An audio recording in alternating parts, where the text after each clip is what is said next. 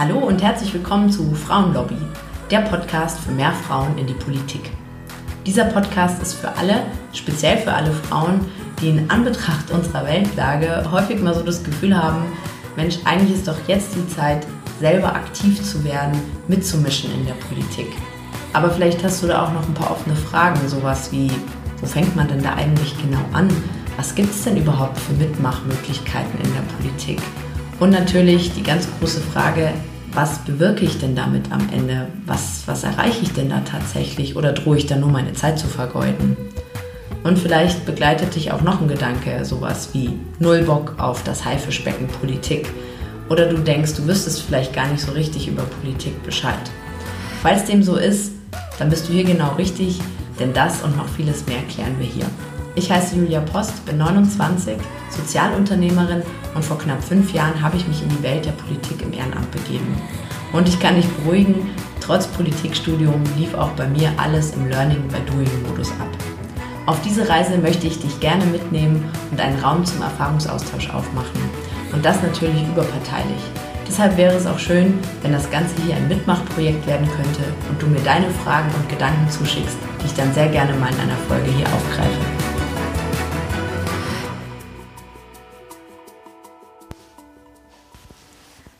Freue mich sehr, dass ihr wieder eingeschaltet habt für eine neue Folge Frauenlobby und ich bin diesmal auch wieder nicht alleine. Ich freue mich sehr, einen Gast bei mir zu haben und zwar Philippa Siegel-Glöckner. Schön, dass du da bist, Philippa. Ja, vielen Dank für die Einladung. Mit dir möchte ich heute so über das Thema Verwaltung sprechen. Ähm, hat vielleicht auf den ersten Blick nicht so viel mit Politik zu tun. Ich will ja Frauen dazu motivieren, äh, politisch mitzumischen, aber ich bin mir sicher, mit dir werden wir herausfinden, dass es doch eine ganze Menge mit Politik zu tun hat. Du bist nämlich persönliche Referentin und Büroleiterin eines Staatssekretärs im Bundesfinanzministerium. Und äh, vielleicht so als kurze Einstiegsfrage, ich habe zur letzten Podcast-Folge von euch ganz viele Rückmeldungen bekommen zum Thema Zeitmanagement und Selbstorganisation. Hast du da äh, einen Tipp oder was ist dein wichtigstes Tool? Was ist dein, dein wichtigster Tipp, den du weitergeben kannst in puncto Zeitmanagement und Selbstorganisation?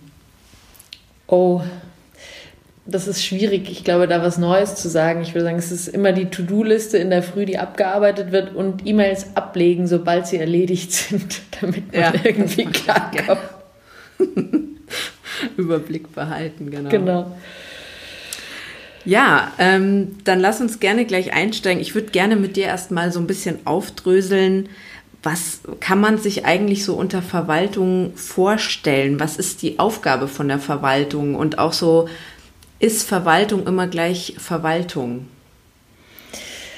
Ja, also ich finde das Wort ja schon interessant ist, weil äh, das eben eigentlich so suggeriert, dass es gibt wenig äh, Gestaltungsspielraum und man, man setzt nur um. Aber genau dafür, glaube ich, um das, um das ein bisschen weiter anzugucken, sollte man zwischen verschiedenen Levels differenzieren. Und ich meine, was wir hier machen in der Bundesverwaltung, im Endeffekt, wir bekommen, würde ich sagen, einen politischen Willen überliefert und dann haben wir den umzusetzen. Ähm, aber da politische Entscheidungen oft ziemlich groß sind und auch ziemlich schnell gefällt werden müssen, ist dann dann oft doch, würde ich sagen, erheblicher Interpretationsspielraum.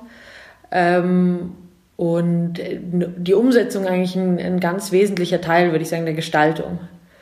Und dann gibt es, glaube ich, sehr unterschiedliche Philosophien, wie man da eigentlich Verwaltung dann interpretiert oder was man machen sollte ähm, so wie ich es für mich interpretiere, ist, dass wir die Politiker in eine Situation versetzen sollten, wo sie gut entscheiden können. Ähm, also, dass wir ihnen Optionen aufzeigen, dass wir ihnen die komplette Information geben, dass sie eine Entscheidung treffen können und wissen, was die Konsequenzen sind und was dann eigentlich passiert. Aber es gibt, glaube ich, auch noch aktivere Vorstellungen von Verwaltung, dass man sozusagen das größere Ganze im Sinn haben sollte und sogar noch gestalterischer sein sollte. Ähm, es gibt vielleicht sogar auch noch, auch noch passivere Auslegungen dessen, ähm, dass man nur beschreibend sein sollte und eigentlich sowas wie Optionen schon gar nicht aufzeigen darf. Und das finde ich ganz interessant, also weil es wirklich in der Bundesverwaltung da, glaube ich, viele verschiedene Modelle gibt und sich auch so die Arbeitsarten der Leute sehr unterscheiden. Und das heißt, also Optionen aufzeigen ist dann eigentlich auch so eine beratende Funktion letztendlich. Genau. Und also, wenn man natürlich sagt, es gibt Option 1, 2, 3, ähm, da setzt man ja schon einen ziemlich eindeutigen Rahmen und allein dadurch eben, dass man die definiert, äh, leistet man schon sehr viel der, der, der gestalterischen Arbeit. Ich würde aber sagen, also gerade auf der, auf der Ebene der Bundesverwaltung, für andere Ebenen kann ich es nicht so gut sagen, ist das nötig, das zu tun, weil realistischerweise hat ein Politiker einfach nicht besonders viel Zeit, eine Entscheidung zu fällen. Und wenn man ihm das unkondensierte Rohmaterial gibt, hat er eigentlich oder sie kaum eine Möglichkeit, ähm, wirklich eine informierte Entscheidung zu treffen. Ja. Ist es eigentlich auch so ein äh, Klischee, würdest du sagen? Aber also ich erlebe das einfach immer wieder, dass man auch, ähm, ich bin jetzt neu im Stadtrat und ja, wusel mich da auch, versuche mich durch Papierberge zu lesen. Man kommt ja gar nicht dazu, alles zu lesen. Was ist da deine Erfahrung bei den PolitikerInnen? Kommen die dazu, wirklich alles zu lesen oder sind die wirklich darauf angewiesen, dass sie halt das vorbereitet ja, alles ja. Ähm, bekommen? Ähm, also es gibt Politikerinnen, die wahnsinnig fleißig sind und würde ich sagen, alles irgendwie daran setzen, das, das zu tun. Aber es ist unmöglich. Also ich finde schon, schon in der, in, in der Verwaltung hier ist es wahnsinnig schwierig, eigentlich alles zu lesen, was wir lesen sollten. Und äh, jeder von uns, also wir sind so eine typische Organisationsstruktur im Finanzministerium, die aufgeteilt ist nach Aufgabenbereichen. Allein wenn ich alles lesen möchte zu meinem Aufgabenbereich, dann habe ich eigentlich schon verloren. So viele Stunden hat der Tag einfach nicht. Und ein Finanzminister, der hat dann ähm, einfach nochmal viermal so viel plus den ganzen politischen Prozess. Also das ist eigentlich komplett unmöglich. Und deswegen muss man sich sehr darauf verlassen, dass die relevanten Inhalte zusammengefasst und an einen rangetragen werden. Weil man sonst auch keine Zeit mehr zum Überlegen hat. Also wenn ich den ganzen Tag ja nur lese und aufnehme, wann soll ich dann eigentlich mal abstrahieren und zusammenfassen und überlegen, was politisch richtig ist? Ja.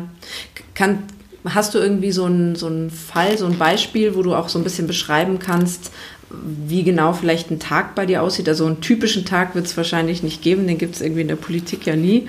Ähm, aber wo wir uns so ein bisschen mhm. vorstellen können, was, was du da genau machst. Klar. Also ich glaube, so mein, mein Job, der besteht ein bisschen aus zwei Teilen. Das eine ist zu gucken, dass mein Chef für seine Meetings und er hat eigentlich den ganzen Tag irgendwelche Meetings, das ist jetzt ein bisschen anders geworden natürlich, ähm, aber jetzt sind alles äh, Videokonferenzen, dass der dafür alles hat, was er braucht. Ähm, und für alle Entscheidungen, die zwischendurch anfallen. Ähm, also da wirklich irgendwie so von halber Stunde zu halber Stunde zu gucken, dass da alles okay ist. Und dann das andere ist, ähm, ich habe auch sozusagen eine, eine ähm, Rolle in der, in der größeren Organisation und das ist ähm, Dinge von oben nach unten weiterzuleiten und von unten nach oben weiterzuleiten. Also preußische Bürokratie, wir sind da hierarchisch aufgebaut. Ähm, und also da kommt zum Beispiel eben aus dem Ministerbüro eine Anfrage, der Minister möchte sich jetzt positionieren zu einem bestimmten Thema. Und dann geht das, geht das an mich und dann müssen wir gucken, wer in der Fachabteilung ist dafür zuständig und müssen das zuteilen. Und dann einen Auftrag geben, dass da eine Vorbereitung geschrieben wird für den Minister. Ähm, und es sind wirklich so diese zwei Rollen. Also einmal dieses organisatorische und das andere schauen, dass, dass unser Chef alles, alles hier hat, was er braucht. Ähm, sehr viel meines Jobs ist Notaufnahme. Also das hatte ich vorher auch nicht so eingeschätzt. Ähm, weil wenn man hier in der, Fachabteilung arbeitet, dann ist es auch wirklich ein sehr gut geölter Motor und man kann sich irgendwie so ein bisschen auch auf seinen Tagesrhythmus verlassen und man schreibt so eine Vorlage. Eine Vorlage ist eine zwei-, dreiseitige Zusammenfassung zu einem Thema oder eine Vorbereitung und gibt die ab. Und da ist er eigentlich, also so ist der Tag relativ regelmäßig und ganz okay. Und ähm, hier ist es, es kommen wahnsinnig viele E-Mails rein und dann haben wir ja noch ganz viel physische Post. Ich weiß nicht, ob das bei euch in der Stadtverwaltung auch noch so ist. Oh ja, das ist ganz schön. Aber ähm, das war für mich die größte Überraschung, als ich hier angefangen habe. Ich habe so einen Sticker auf meinen, auf meinen Seitentisch bekommen, da steht Eingang drauf und einen weiteren Sticker, da steht Ausgang drauf. Und das habe ich in meinem vorherigen Leben noch nicht erlebt. Und dann kommen da alle zwei Stunden so große Häufen von Papiermappen. Mhm. Und eigentlich ist es der ständige Kampf gegen diese Papiermappen und der ständige Kampf gegen die, die E-Mails und sich äh, verschiebende Termine. Und diese mhm. drei Bälle in der Luft zu halten, ist eigentlich so, würde ich sagen, meine Hauptaufgabe und schauen, dass da nichts, nichts runterfällt. Ähm, und gleichzeitig eben, also oft ist was sehr kurzfristig. Minister trifft morgen jemand Wichtigen. Okay, dann braucht man eine Hierarchie mit fünf Stufen, die dafür jetzt was vorbereitet und ähm, wo sich alle einig sind, was er denn sagen soll. Ähm, also so ein Abstimmungsprozess. Genau, genau, wo auch genau. Das Protokoll eingehalten wird oder so. Genau, also hier ist ganz wichtig, dass alle Entscheidungen und alles, was die Hierarchie hoch und runter läuft, von allen immer abgezeichnet wird. Also ein Referent schreibt was, gibt es an seinen Chef, der zeichnet es ab und dann geht die ganze Hierarchie runter und dann kriegen wir hier so einen Zettel, der hat lauter so kleine Kricksel drauf in verschiedenen Farben. Und am Anfang fand ich das irgendwie das Lustigste überhaupt, hat aber eben seinen Sinn, weil jede Hierarchie eben eine andere Farbe hat und daran kann ich sehen, welcher Referatsleiter, welcher Abteilungsleiter hat es abgezeichnet und dadurch kann man sehr genau nachvollziehen, wie Entscheidungen entstanden sind, was ziemlich gut ist. Ähm, es sind hier teilweise sehr große Entscheidungen, die schnell gefällt werden und dann ist es sehr beruhigend zu wissen, dass man diesen Weg nachvollziehen kann. Ja, es klingt aber auch äh, schon auch so ein bisschen, wie man sich so klischeehaft Verwaltung vorstellt, sehr bürokratisch. Also Absolut, absolut. Ja. Ähm, und ich kam ja aus dem Ausland. Ähm, das ist jetzt mein erster Job in Deutschland. Ähm, und da sicher auch gewöhnungsbedürftig. Aber ich muss sagen, ich habe es wirklich zu schätzen gelernt. Weil ähm, wir haben hier sehr, sehr große Entscheidungen teilweise, die gefällt werden die, glaube ich, für einzelne Personen wirklich schwierig sind. Und da muss man, glaube ich, sicherstellen, dass ein ganzer Apparat involviert ist und auch was da passiert ist. Das gehört auch zur demokratischen Legitimation einfach dazu. Ähm, und das Zweite ist, es ist eben eine, eine Maschine, die ziemlich gut geölt ist. Also in der Weltbank, ähm, wo ich mal zwei Jahre war, war es wahnsinnig schwierig herauszufinden, wer was macht. Hier mhm. haben wir so einen Geschäftsverteilungsplan kann ich innerhalb von 30 Sekunden rausfinden, wer der Referent für Versicherungen in, keine Ahnung, Frankfurt jetzt ist, die da irgendwie neu angesiedelt werden sollen oder nicht. Und das ist wahnsinnig hilfreich. Also ich habe sehr, sehr viel Respekt für die deutsche Bürokratie mittlerweile. Ja, also man merkt ja auch oft, äh, auch wenn man oft drüber schimpft, aber am Ende hat es oft doch seinen Sinn. Ja, ja ist spannend, was du erzählst. Und ähm, Du hast jetzt schon so ein bisschen gesagt, ähm, wie, wie, oder angefangen, was du davor auch gemacht hast. Kannst du so ein bisschen beschreiben, wie dein Weg ähm, in die Verwaltung auch war? Was, was hast du so davor gemacht? Was hast du für eine Ausbildung gemacht? Mhm. Ähm, also ich habe ähm, Politik, VWL und Philosophie in, in England studiert, was für mich einfach ein faszinierendes Studium war. Also ich glaube, wenn ein Politik und irgendwie Zahlen und Finanzen interessieren und die ethische Grundlage des Ganzen, dann gibt es eigentlich nichts Schöneres. Und ähm, ich fand immer zu Hause ist alles, ist alles gut. Ich komme aus München ja. Ähm, und dachte mir, okay, ähm, jetzt müssen wir erstmal die Welt retten. Und ähm, hatte irgendwie schon ganz, ganz früh so den Floh im Ohr, dass ich gerne nach Afrika wollte weil ich immer nicht verstehen konnte, so ganz banal, wie kann es sein, dass es irgendwie vielen da nicht so gut geht und, und wir in München hier alles haben. Und deswegen wollte ich eigentlich in die internationale Verwaltung eben. Und ähm, habe das dann auch mit einem kleinen Umweg über die Unternehmensberatung gemacht. Ähm, den wollte ich nehmen, den Schlenker, weil man sehr viel lernt in der Privatwirtschaft, aber bin dann doch ziemlich schnell auch wieder abgehauen ähm, und bin nach einem Jahr eben zur Weltbank gegangen nach Washington. Und ähm, das war wahnsinnig spannend da. Das war, also, wie gesagt, die, die internationale Version der Verwaltung, die, die fast noch politischer ist, weil man nicht diesen klaren Rahmen vorgegeben hat. Also hier ist es ganz klar, ähm, wo unsere Grenzen sind. Also am Ende ist der Bundestag, der, der ansagt. Das heißt, da ähm, ver verschwimmen die Grenzen mehr. Genau. Oder? Und ähm, wenn man sich überlegt, wer kontrolliert diese internationalen Institutionen, also Weltbank zum Beispiel, das ist ein Board of Directors, ähm, die von den Geberländern abgesandt sind. Also Deutschland zum Beispiel hat da einen, einen Direktor, aber der ist natürlich viel weiter weg von der Arbeit der Weltbank als hier ein Abgeordneter. Ein Abgeordneter kennt seinen Wahlkreis und wenn wir ein neues Gesetz schreiben, dann weiß der im Zweifel ziemlich genau, ob das für seinen Wahlkreis gut oder schlecht ist, weil er wird ziemlich viele Bürgerbriefe dazu bekommen haben. Ein Weltbankdirektor ähm, weiß im Zweifel nicht so genau, was jetzt gerade in Liberia im Gesundheitssektor los ist. Und der Weltbankmitarbeiter weiß es hoffentlich relativ genau. Dadurch ist aber diese Kontrollfunktion viel, viel schwieriger. Es ist auch viel unklarer, was man eigentlich mit dieser Verwaltung erreichen will. Ähm, und dadurch ist es im Endeffekt viel, viel politischer, finde ich, die Verwaltungsarbeit dort, was dem Ganzen aber nicht unbedingt gut tut. Also da bin ich so ein riesiger Fan von Demokratie geworden und von demokratischer Kontrolle. Ähm, und dass man eigentlich diese Aufteilung braucht.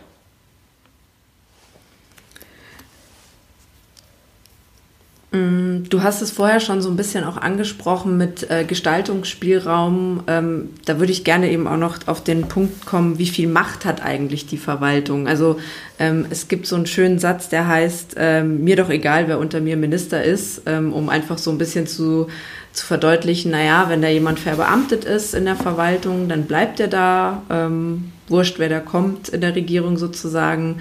Und ähm, du hast eben auch schon gesagt, beratende Funktion oder vielleicht, also ich kann mir vorstellen, dass ihr vielleicht auch mal Initiativen ähm, oder Ideengeber seid und sagt, könnt, könnte man da nicht mal politisch auch was machen?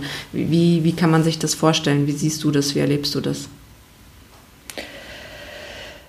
Ich glaube, es kommt sehr darauf an, wo man in der Verwaltung ist und was man, was man genau macht. Und also da kann ich sozusagen nur subjektiv oder für, für meinen Teilausschnitt das sagen. Ähm, Finanzen ist natürlich in ein unglaublich politisches Feld, weil es immer um Verteilung geht. Ähm, und ähm, damit, ja, ist die Frage, ob nicht eigentlich jeder Vorschlag, selbst wenn er schon in einem engen Rahmen gesteckt wird, von, von uns irgendwie ähm, politisch ist. Inwieweit man Ideengeber sein kann, ich glaube, das ist ein bisschen begrenzt, aber vor allem durch die Kapazität. Mhm. Ähm, das ist einfach wir sind hier schon E-Mail und Papier. Genau, wir sind hier schon sehr, sehr eng getaktet und man hat seine Vorlagen abzuliefern. Ähm, und da kann man sich schlecht mal zurückziehen und äh, drei Wochen über ein Thema nachdenken, was man doch wirklich bräuchte, wenn man einen größeren finanzpolitischen Rahmen zum Beispiel verändern will.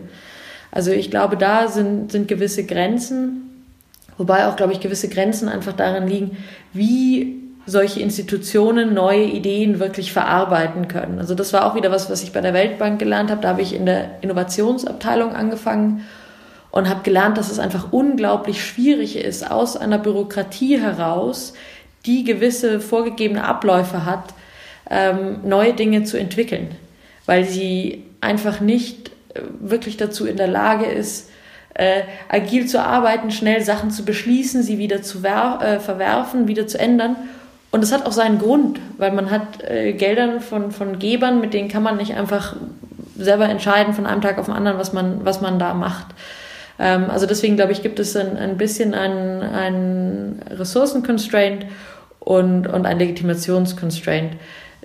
Das ist der Grund, wieso ich mit ein paar Freunden vor, vor ein paar Jahren das Dezernat Zukunft eine äh, ökonomische Denkfabrik gegründet habe weil ich festgestellt habe, dass es eben sehr schwierig ist, aus der Verwaltung heraus Ideen zu entwickeln. Ich glaube, das muss man von außen tun. Und wenn wir als Verwaltung gut sind, dann nehmen wir diese Ideen auf oder haben sehr offene Poren nach außen, um zuzuhören, was um uns herum passiert.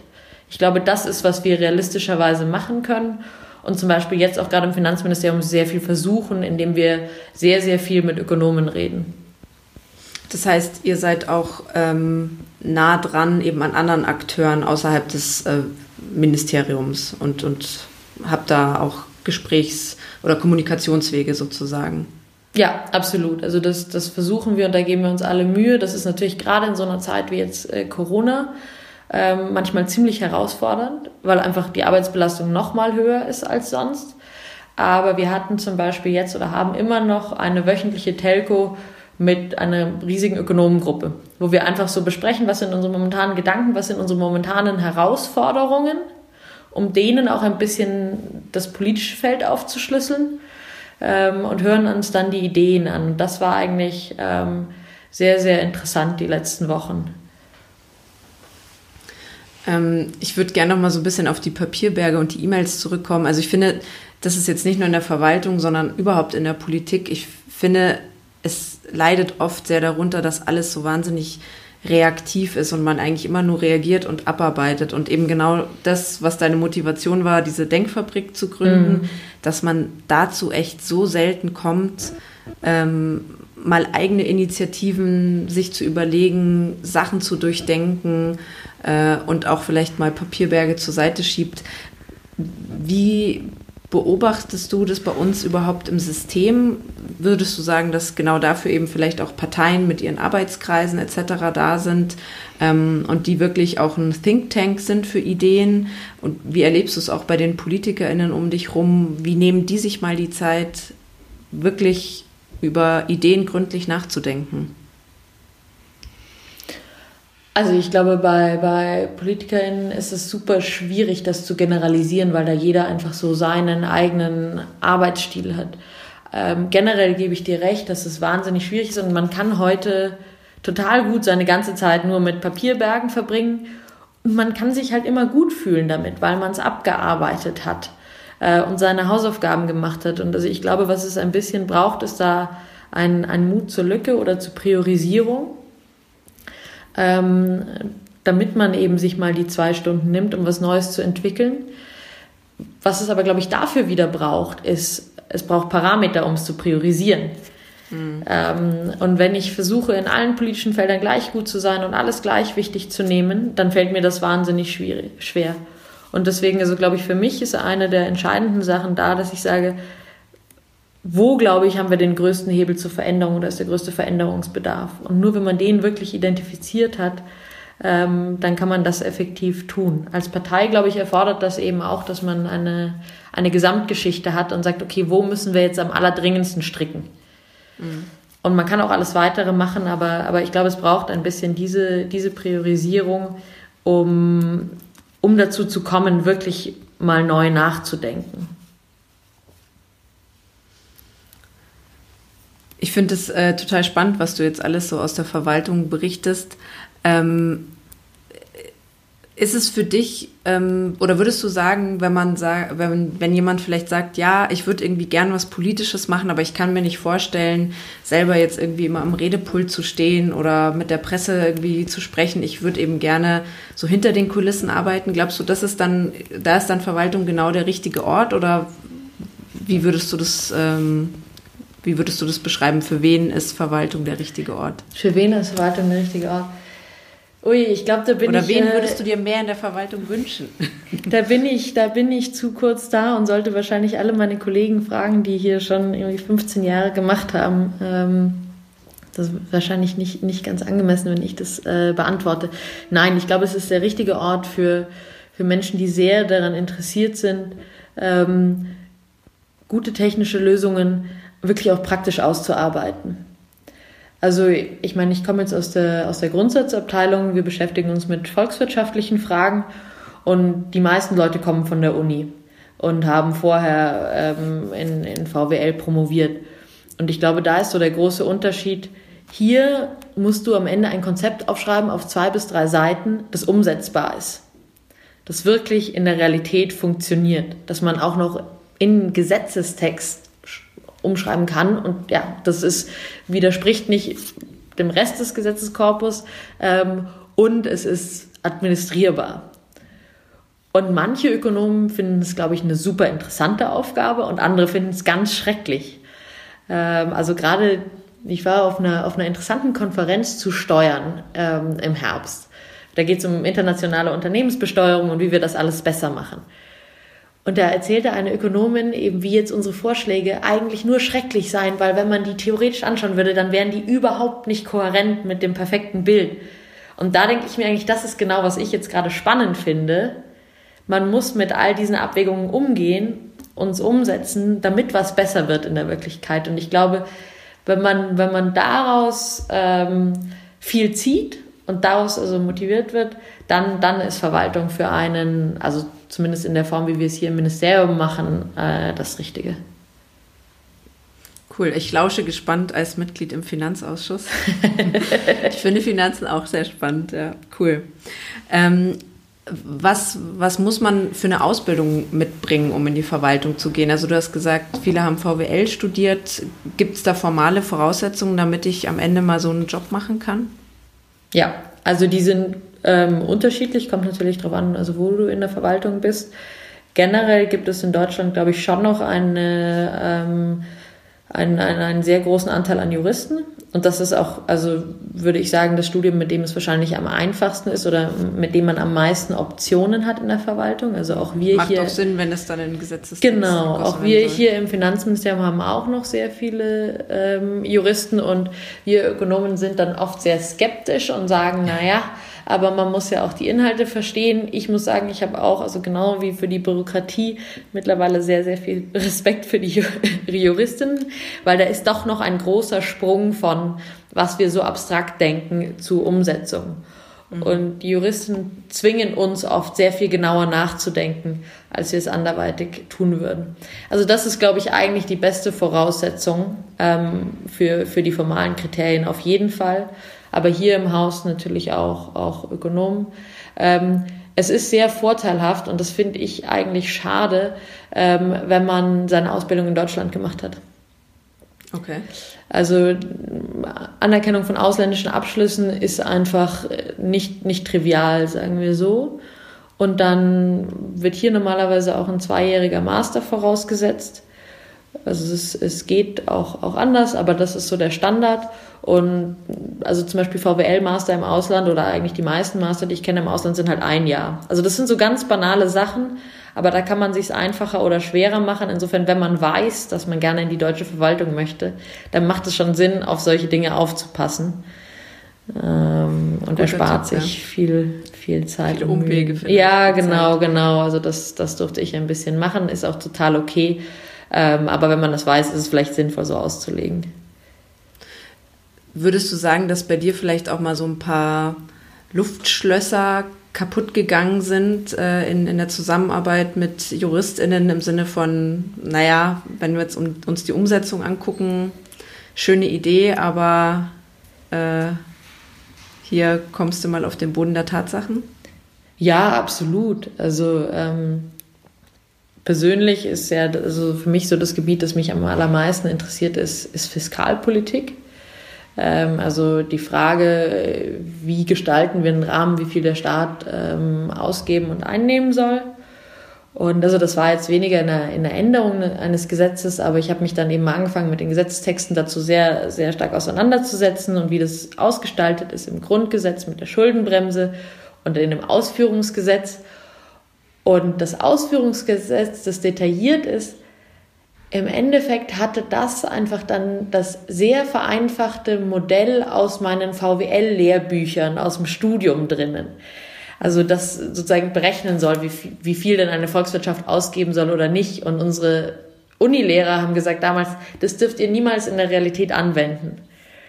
Und dann steht es so im Gesetzestext drin und wird dann auch noch kommentiert von vier, fünf Juristen, die dann begründen, wieso das eben richtig ist oder auch nicht. Und dann, dann kommt man einfach so drauf, okay, die, die Realität ist halt manchmal so, weil wir einfach nichts Besseres haben. Und hat dich das so als politisch denkender Mensch auch beeinflusst, dass du sagst, ähm, ich sag jetzt mal, du, du bäckst dann vielleicht auch gedanklich schon kleinere Brötchen, weil du gleich an die Umsetzung denkst? Oder ähm, würdest du sagen, du, du machst trotzdem noch Think Big sozusagen? Also ich versuche mich immer daran zu erinnern, wieso ich das Ganze mache und, und was ich denke, dass das falsch ist ähm, oder wo wir, wo wir anpacken müssen. Und das ist immer das Think Big. Aber ich glaube, wenn man ganz realistisch ist, dann hat es schon einfach, was man täglich macht, einen großen Einfluss auf einen. Und ich glaube, was den allergrößten Einfluss hat, ist Sprache. Also ich habe zum Beispiel auch diese deutsche Bürokratiesprache eigentlich neu gelernt, weil ich nie in Deutschland gearbeitet habe und nie in der öffentlichen Verwaltung in Deutschland vorher. Und Sprache prägt einfach so unglaublich das Bewusstsein. Und man, man lernt hier natürlich sehr präzise zu sprechen, eben eher vielleicht auch in juristischer mhm. Sprache und gerade nicht in politischen, vielleicht auch etwas polemischen Begriffen sich auszudrücken. Und das ist selbst, wenn man versucht, jeden Tag zwei Schritte zurückzugehen und zu gucken, wie sieht das, das größere Bild eigentlich aus, prägt einen die Sprache ungemein. Ähm, da ist es ganz gut, dann auch manchmal rauszukommen und wieder andere Sachen zu hören. Würdest du sagen, es würde PolitikerInnen gut tun, mal, ich sage jetzt mal, ein Praktikum in der Verwaltung zu machen und auch äh, mehr an, an das Umsetzbare zu denken und das auch schon vorab zu kennen? Ich glaube ja, das ist so ein bisschen der Grund, wieso ich hier bin. Also ich glaube, es, es bringt eben nichts von, von draußen drauf zu schauen und vielleicht auch immer wieder ähnliche Dinge zu probieren oder man versteht es einfach nicht so gut, wenn man einen Apparat nur von außen sieht, weil so eine Verwaltung hat wirklich ihre eigene Logik. Und das habe ich eben damals bei der Weltbank sehr, sehr stark gemerkt, wo ich so ein bisschen von außen kam und gleich für den politischen Teil der Weltbank arbeiten sollte, ohne wirklich die, die Bürokratie drunter gut zu kennen. Und deswegen hatte ich mir vorgenommen, wenn ich in Deutschland wirklich was, was verändern will, und zwar zum Positiven, also was Konstruktives bauen will, dann muss ich gut verstehen, wie die Verwaltung funktioniert und wie man gut mit der arbeiten kann, weil ohne die Verwaltung etwas Konstruktives aufzubauen, ist wahnsinnig schwierig. Ähm, also deswegen halte ich es schon für, für ziemlich sinnvoll. Aber gut, es kommen ja auch gar nicht so wenige PolitikerInnen aus, aus der Verwaltung oder aus ähnlichen Richtungen. Das hat vielleicht auch einen mhm. Grund. Ähm, inwieweit braucht man in Anführungszeichen das richtige Parteibuch, um, um auch richtig Karriere in der Verwaltung machen zu können? Oh, da ich ganz am Anfang meiner Karriere stehe, tue ich mir da ein bisschen schwer, äh, das zu beurteilen. Ähm, ich würde jetzt mal behaupten, das nicht, aber wie gesagt, das ist, ist Fall 1 ganz am Anfang. Ähm, aber ich bin hier über die Fachabteilung ähm, gekommen und all die Kollegen, mit denen ich arbeite, die auch, also von ein paar weiß ich es, von ein paar weiß ich es nicht, aber die verschiedene Parteibücher haben, das funktioniert eigentlich ziemlich gut. Also es geht darum, dass man gut seine Vorlagen schreibt und solange man das jetzt hier nicht sozusagen äh, missversteht als, als politischen Grabenkampf, ist das, glaube ich, relativ unabhängig davon. Aber du, da bin ich vielleicht auch zu neu. Okay. Ähm, genau, an der Stelle würde ich gerne so einen kleinen Cut zum Thema Verwaltung machen und äh, zu einem anderen Thema noch mit dir kommen. Und zwar ähm, das war ganz witzig. Ich habe über ähm, eins meiner Ehrenämter zum ersten Mal deinen Namen gehört und dachte mir, hm, spannend, äh, dich hätte ich gern bei mir im Podcast zum Thema Verwaltung und dann lese ich, Philippa Siegel-Glöckner bewirbt sich im Münchner Norden für ein Bundestagsmandat. Ähm, genau, bei der SPD. Wie kam es jetzt da dazu? Was, was war deine Motivation? Oder was ist deine Motivation? Also meine Motivation ist, glaube ich, schon sehr, sehr lange eben ziemlich politisch geprägt. Also die, die Idee, wir haben irgendwie einen, einen Missstand, wir müssen was besser machen. Und ich hatte ja vorhin ein bisschen erzählt von der Weltbank, da dachte ich, okay, so das große Problem ist, wir müssen in, in Afrika oder in Entwicklungsländern was, was besser machen. Und ähm, was ist so ein ziemlich entscheidender Zügel, um was besser zu machen, ist, ist wie, wir, wie wir Geld und Ressourcen verteilen in unserer Gesellschaft. Ähm, und als ich in, in Afrika war, ich war in, in Liberia, ich habe da ein Jahr gewohnt nach der Weltbank, ähm, durfte ich die Regierung bei den Verhandlungen mit dem Internationalen Währungsfonds unterstützen. Der Internationale Währungsfonds, der gibt Kredite an, an Länder, die selber Schwierigkeiten haben mit ihren Staatsschulden und sich Dinge nicht leisten können. Liberia hat gar kein Geld und muss ganz dringend ein ganzes Land aufbauen. Und ähm, während wir das dort gemacht haben, war die zweite Griechenland-Krise. Äh, und die haben genauso mit dem IWF verhandelt und hatten im Endeffekt genau die gleichen Probleme wie wir. Und jetzt ist es so, es ist natürlich gut, dass es so eine Institution gibt wie einen internationalen Währungsfonds und man da Geld bekommen kann, wenn man sonst keines hat. Aber die Art, wie solche Verhandlungen ablaufen, sind schon für jemand, der an Demokratie glaubt, ziemlich erschütternd. Also da sitzt man halt wirklich am Verhandlungstisch und verhandelt über das Sozialsystem eines Landes oder was jetzt privatisiert wird oder was nicht. Und ich dachte mir, es kann irgendwie nicht sein, dass wir jetzt zu Hause in Europa, der Geburtsstätte der Demokratie, an einem ähnlichen Punkt sind. Ähm, und das hat mich so ein bisschen aus diesem Tagtraum rausgerissen, dass zu Hause alles gut ist und wir müssen jetzt mal die Welt retten. Ähm, und ich habe mir auch gedacht, ich glaube, wenn wir Entwicklungshilfe anständig machen wollen, dann müssen wir eigentlich zu Hause anfangen, weil da muss da alles okay sein, damit wir gewillt sind, wirklich dem Dritten zu helfen. Und das hat mich so dazu bewogen zu sagen, okay, ich, ich glaube, ich muss nach Hause zurückgehen und da helfen am großen Rahmen, am Finanzrahmen was zu drehen. Insofern war das von Anfang an eigentlich die, die Motivation, in Deutschland Politik zu machen und Finanzpolitik zu machen. Ähm, und dann habe ich mir natürlich überlegt, irgendwie, was, was ist so ein halbwegs vernünftiger Weg zurück. Ähm, und hatte aber genau dieses, also diese Lehre von der Weltbank, wenn ich nicht die Verwaltung verstehe und auch nicht deren Perspektive verstehe und wieso sie Dinge so machen, wie sie sie machen, glaube ich, kann ich sie nicht gut verändern. Und deswegen war es für mich ganz, ganz wichtig, dass ähm, ich sozusagen auf dem Weg in die deutsche Politik mir wirklich die Verwaltung, mit der ich arbeiten will, genau von innen anschaue. Und dann habe ich so im Endeffekt den Plan gemacht und habe geguckt, ähm, ob ich es eben, eben schaffe in die deutsche Finanzverwaltung. Es war für mich ein bisschen offen zwischen Zentralbank oder Finanzministerium, ähm, aber im Endeffekt werden im Finanzministerium doch, glaube ich, die, die Entscheidungen getroffen. Und dann hatte ich wahnsinnig Glück und das hat hier geklappt. Ähm, und, und so war das aber für mich schon ein bisschen angelegt, vielleicht auch als eine Station, wo ich eben was lerne, aber dass ich im Endeffekt in die Politik gehen will. Also das war für ähm, dich schon ähm, länger klar sozusagen genau, als Ziel. Mhm. Genau, genau, genau. Also sonst glaube ich wäre ich wahrscheinlich äh, oder hätte man auch gut irgendwie in der internationalen Verwaltung bleiben können. Ähm, aber es war für mich einfach dieser Gedanke, du musst jetzt nach Hause gehen, du musst da anpacken und es läuft am großen Rahmen was falsch. Und den kannst du auch in der Verwaltung nicht wirklich auflösen. Also hier in der Verwaltung, wir können gut ausführen, wenn uns Politiker dafür ähm, den Auftrag geben. Aber gerade größere Entscheidungen, die demokratisch ausgehandelt werden, die müssen in den politischen Prozess auch rein. Ähm, das kannst du nicht hinter verschlossenen Türen machen. Und deswegen war es für mich von Anfang an klar, es muss in Richtung Politik gehen. War nicht unbedingt klar, dass es so schnell gehen muss. Ähm, aber da sind einfach in den letzten zwei Jahren dann doch viele Dinge passiert. Also erstens als SPD stehen wir in Bayern bei 10 Prozent. Das macht mir Sorge, weil ich glaube, eine Sozialdemokratie ist wahnsinnig wichtig für eine Gesellschaft, gerade heute, wo wir diese ganzen Verteilungsfragen haben, Fragen von Vertrauen. Ist der Staat wirklich für alle da? Geht es für alle gut aus am Ende? Ähm, da brauchen wir eine Sozialdemokratie. Ähm, und das Zweite ist auch einfach, dass wir gesehen haben, wie sich unsere Gesellschaft, glaube ich, allgemein entwickelt und ich meine, wenn man heute die Zeitung aufschlägt und du siehst Amerika, da läuft mir jedes Mal irgendwie so ein bisschen kalter Schauer den Rücken runter. Und ja. ich glaube, wir müssen schauen, dass wir unsere europäische Gesellschaft und unser europäisches Wirtschaftssystem in eine andere Richtung bringen, bevor es zu spät ist. Weil äh, wenn das Finanz- und Wirtschaftssystem mal zehn Jahre in die falsche Richtung gelaufen ist, ist, glaube ich, das ist der Punkt, wenn du die gesellschaftlichen Risse wirklich siehst. Aber an dem Punkt ist es zu spät. Da ist der Öltanker schon sehr, sehr weit in eine Richtung gefahren. Uns da zurückzudrehen, uns Vertrauen der Leute zurückzugewinnen, ist irre schwierig. Und ich glaube, also bei uns ist die Situation ja eindeutig noch viel besser als in den USA oder auch als in Großbritannien. Aber es ist höchste Zeit, dass wir jetzt so ein bisschen an der Richtung drehen ähm, und wieder ein Vertrauen schaffen in das System und dass die Wirtschaft eben auch für den Menschen da ist und nicht für sich selbst.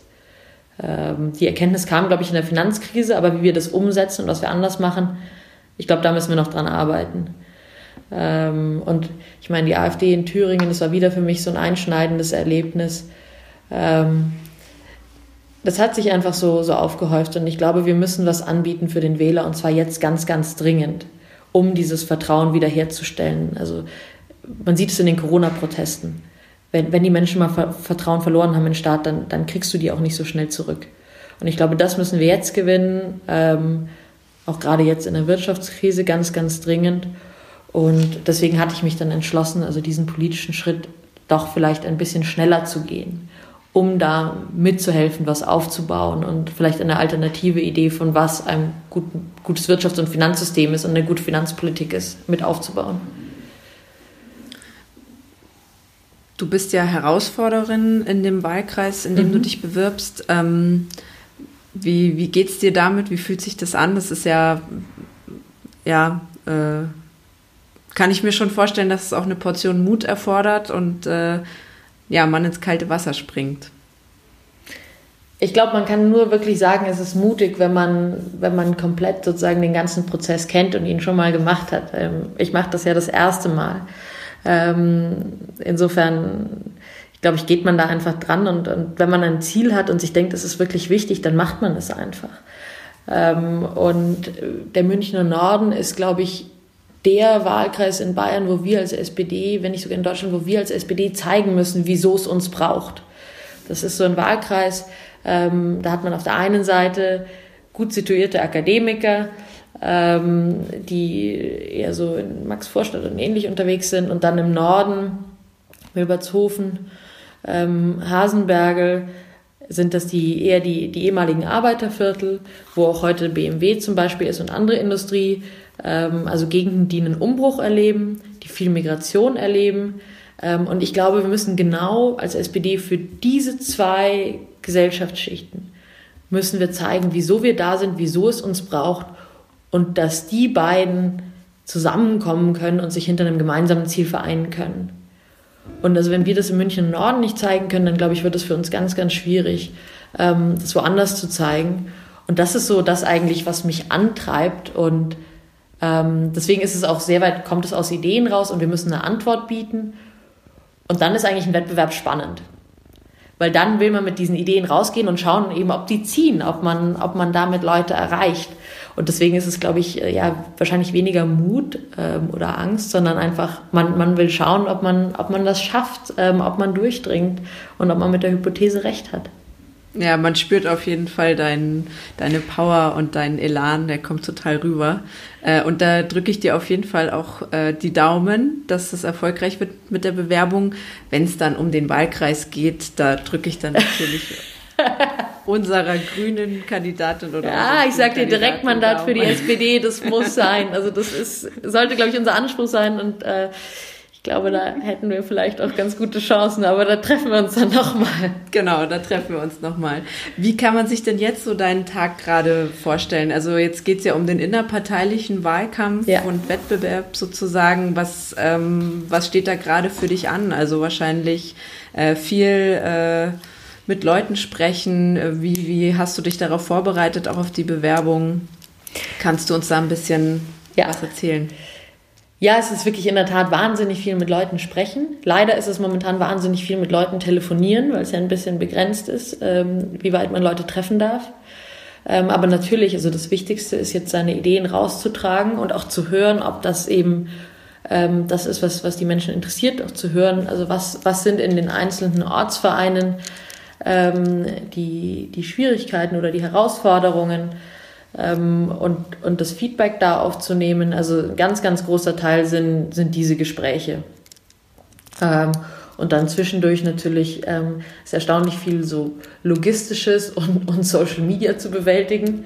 Ähm, da versuche ich noch mir gerade zu überlegen, was da ein guter Rhythmus ist und hoffe da mal von, von Politikern ein bisschen was äh, lernen zu können, weil ich glaube, das ist, das ist so euer Der Alltag. Algorithmus will jeden Tag von dir einen Post, jeden Tag. Genau, genau, genau. Und, und also wie mache ich das mit dem Algorithmus, der jeden Tag einen Post will, aber eigentlich bitte sollte ich 24 Stunden präsent sein für, für Gespräche und vielleicht eben zwischendurch auch nochmal eine Stunde über meine Ideen nachdenken. Genau, das Nachdenken, ähm, genau. Damit ich die Geschichte schön, schön rüberbringe und dann ist vielleicht ein bisschen Schlaf zwischendurch auch noch keine so schlechte Idee. Ähm, also da wäre ich für jeden Rat sehr, sehr dankbar. Da bin ich momentan noch stark in der Experimentierphase. Aber es ist so der Versuch, ähm, das, glaube ich, alles, alles zusammenzubringen. Ähm, und aber auch eben die Ideen nicht hinten runterfallen zu lassen, wie du vorhin gesagt hast, das ist so einfach, aber das ist der Grund, wieso man antritt.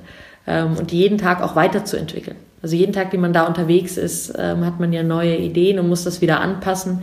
Die kommen ja nicht ähm, oder sind nicht gut, glaube ich, ähm, wenn sie eine Schablone sind, die, die starr ist und, und die man nicht fortentwickelt. Ähm, du hast jetzt auch gesagt, du bist jetzt eben äh, also telefonisch gerade sehr viel in den Ortsvereinen sozusagen unterwegs.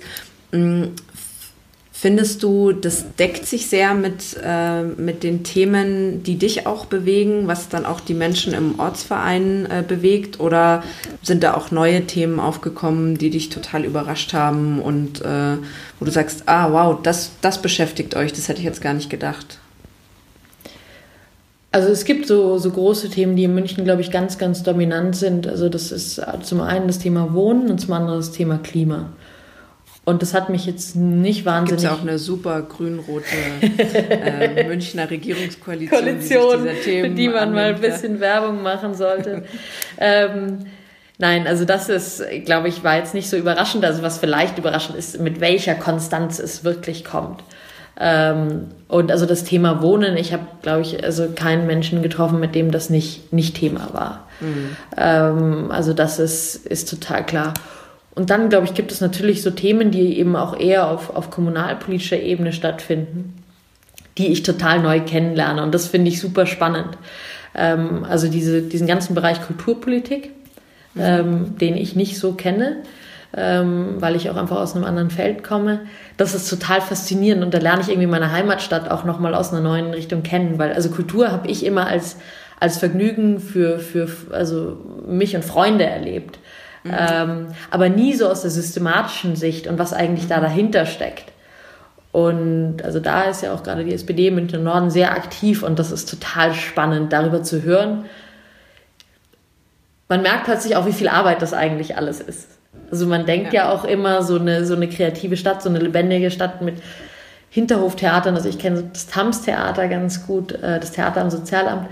Ähm, man denkt, all diese Dinge, die, die bleiben einfach so und die sind halt da. Und wenn man plötzlich merkt, also wie viel aktive Gestaltung es erfordert, ähm, ist es ziemlich, ziemlich beeindruckend eigentlich, was da alles passiert. Ja, das finde ich total schön, was du sagst, weil ich finde echt äh, Politik und vielleicht speziell Kommunalpolitik ist auch echt was, wo man eben sein Umfeld wirklich auch noch mal intensiver kennenlernt und ähm, sau viel über unsere Gesellschaft lernt. Und ja. ich finde es immer total spannend, äh, ja, was, was man da tagtäglich neu entdeckt. Das ist, äh, finde ich, auch total bereichernd. Ähm, einerseits ist die Bundestagswahl ja irgendwie noch weit weg, sind noch knapp anderthalb Jahre bis zur Wahl. Äh, und andererseits geht es jetzt eben in den Wahlkreisen los, dass die ersten Kandidierenden demnächst aufgestellt werden. Wenn uns jetzt jemand zuhört, die vielleicht auch überlegt, ah, ich hätte irgendwie Lust, mich vielleicht auch zu bewerben, was würdest du dir jetzt sagen und hast du für sie vielleicht einen konkreten Tipp? Also wie gesagt, ich glaube, ich muss auch da wieder vorsichtig sein mit Tipps, weil ich weiß ja noch nicht, wie es ausgeht. Aber ähm, vielleicht ein bisschen, wieso ich mich mit meiner Entscheidung gut fühle und weswegen sich vielleicht dann jemand anders mit der, der Entscheidung gut fühlen könnte, ist, ich glaube, auf der einen Seite, also erstens machen, weil ich glaube, wir brauchen motivierte junge Leute in der Politik, die was verändern wollen. Ähm, und das Zweite ist aber schon mal überlegen, aus welchem Grund macht man das. Weil es kann echt sau anstrengend sein, finde ich. Es ist wahnsinnig herausfordernd. Also es ist sicher das Herausforderndste, glaube ich, was ich in meinem Leben bisher gemacht habe. Und man muss jeden Tag auf, in so vielen Dimensionen so viel Neues lernen. Wie werde ich besser in Social Media? Wie erzähle ich meine Geschichte besser? Wie lerne ich mehr in dem Fachbereich? Also unglaublich herausfordernd. Und ich glaube, um das jeden Tag, diese Herausforderung anzunehmen, muss man wirklich überzeugt davon sein, ähm, dass man einen richtig guten Grund hat, um das zu machen. Und wenn es nur ein Mittel zum Zweck ist, glaube ich, reicht das nicht. Also da würde ich mir sicher sein wollen. Ähm, und aber wenn das so ist, dann würde ich immer sagen, machen, solange es halt noch irgendwie, glaube ich, von den, von den Lebensvoraussetzungen okay ausgeht. Weil es natürlich auch eine gewisse Unsicherheit manchmal, die man, die man auf sich nimmt. Und ich glaube, das muss irgendwie okay sein, sonst hat man den Kopf nicht frei. Aber dann, ja, ich, ich fände es total spannend, wenn wir einfach viel Wettbewerb haben, weil davon auch die Demokratie, glaube ich, lebt. Ja. Gibt es für dich abseits jetzt von ganz konkret inhaltlichen Zielen auch noch irgendwie Punkte, die du gerne ähm, durch deine Person und vielleicht auch durch dein Alter, also ich glaube, wir sind äh, im gleichen Alter, beide 30, ähm, ja, wo du vielleicht auch sagst, du würdest gerne ein bisschen eine neue Kultur in der Politik verändern. Also was zum Beispiel Fehlerkultur angeht oder dass man also ich, ich finde in Gesprächen, gerade mit Gleichaltrigen in der Politik, merke ich immer wieder, ähm, ja, wir würden eigentlich gern vielleicht auch mal mehr über Zweifel sprechen und nicht immer so tun, als ob wir die Weisheit mit Löffeln gefressen hätten, etc. Ähm, und da habe ich so das Gefühl, ja, das ist jetzt irgendwie an uns, auch einen neuen Stil in der Politik zu etablieren. Hast, hast du da so Punkte für dich? Ja, total. Wobei ich glaube, dass es mit der also mit Zweifeln und Fehlern echt schwierig ist. Natürlich müssen wir das Absolut. tun und müssen wir viel Hier tun. Social Media. Aber ja, das ist eine und das andere ist, man muss schon irgendwie verdammt überzeugt sein, ähm, um sich da ins Feuer zu stellen und zu sagen, das ist die richtige Idee. Und man weiß ja eigentlich im Hinterkopf, man kann es gar nicht wissen. Mhm. Ähm, und also das ist, glaube ich, echt so eine Balance und wie man das gut macht, dass man sich an einem Teil des Tages immer hinterfragt und so besser wird und dann für den Rest des Teil des Tages total hinter seinen Ideen steht, genau hin on fire ist und so die Leute mitnehmen kann, dass sie eben auch alle keinen Zweifel haben, weil das, glaube ich, Teil einfach der Aufgabe mhm. fast ist. Das ist, glaube ich, echt eine große Herausforderung und, und ich glaube, beeindruckende Politiker sind oft die, die, die das beides können. Ähm, aber eine Sache, die mir ganz stark auffällt und die vielleicht auch wieder ein bisschen anders ist in unserer Generation, ist so die Idee, ähm, Politik ist Teamsport. Mhm. Ähm, ja, und, und auch nicht so klar abgegrenzt.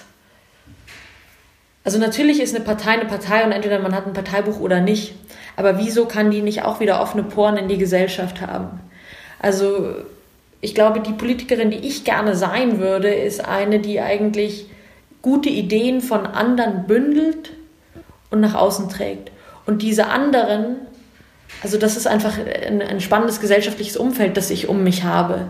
Im Endeffekt, also auch jetzt, Leute, die mich unterstützen oder die mit mir Dinge machen, ist mir relativ egal, ob die ein Parteibuch haben oder nicht. Mhm. Es geht für mich um die Idee und die sozialdemokratische Idee. Und wenn jetzt zum Beispiel eine Grüne zu mir kommt und sagt, hey, finde ich super cool und lass daran arbeiten, finde ich es voll in Ordnung. Ähm, also ich glaube, es ist dieses, dieses kollaborative Zusammenarbeiten und man ist zwar vielleicht die eine Projektionsfläche als Politikerin, aber das heißt nicht, dass man das alleine macht. Ähm, das ist vielleicht in unserer Generation schon ein bisschen stärker verankert, habe ich das Gefühl, oder ich kenne mehr Leute, die diesen Ansatz haben als in der älteren Generation und eben dieses etwas fluidere. Ja. Ähm, und das brauchen wir auch, glaube ich, mehr. Also gerade, gerade wenn man als SPD sagt, man will eine Volkspartei sein, dann muss man, glaube ich, ständig diesen, diesen Austausch haben und eigentlich Teil der Gesellschaft sein. Schön, ja. So machen wir das und arbeiten auf jeden Fall auch über Parteigrenzen hinweg einfach weiter an den guten, guten Themen. Liebe Philippa, vielen, vielen Dank, dass du dir in dieser Zeit Zeit genommen hast in dieser herausfordernden Zeit, wo du einfach auch viel um die Ohren hast. Äh, ich fand's super inspirierend und man merkt wirklich, dass du on fire bist und ich wünsche dir ganz, ganz viel Erfolg jetzt bei deiner internen Bewerbung. Und ja, ich habe ganz viel mit aus dem Gespräch genommen und hoffe, dass es euch genauso geht, die ihr zuhört. Und ja, ich freue mich, wenn wir uns dann im Real Life hoffentlich auch bald wiedersehen und dann natürlich im Wahlkampf. vielen, vielen Dank dir. Es war ein sehr interessantes Gespräch.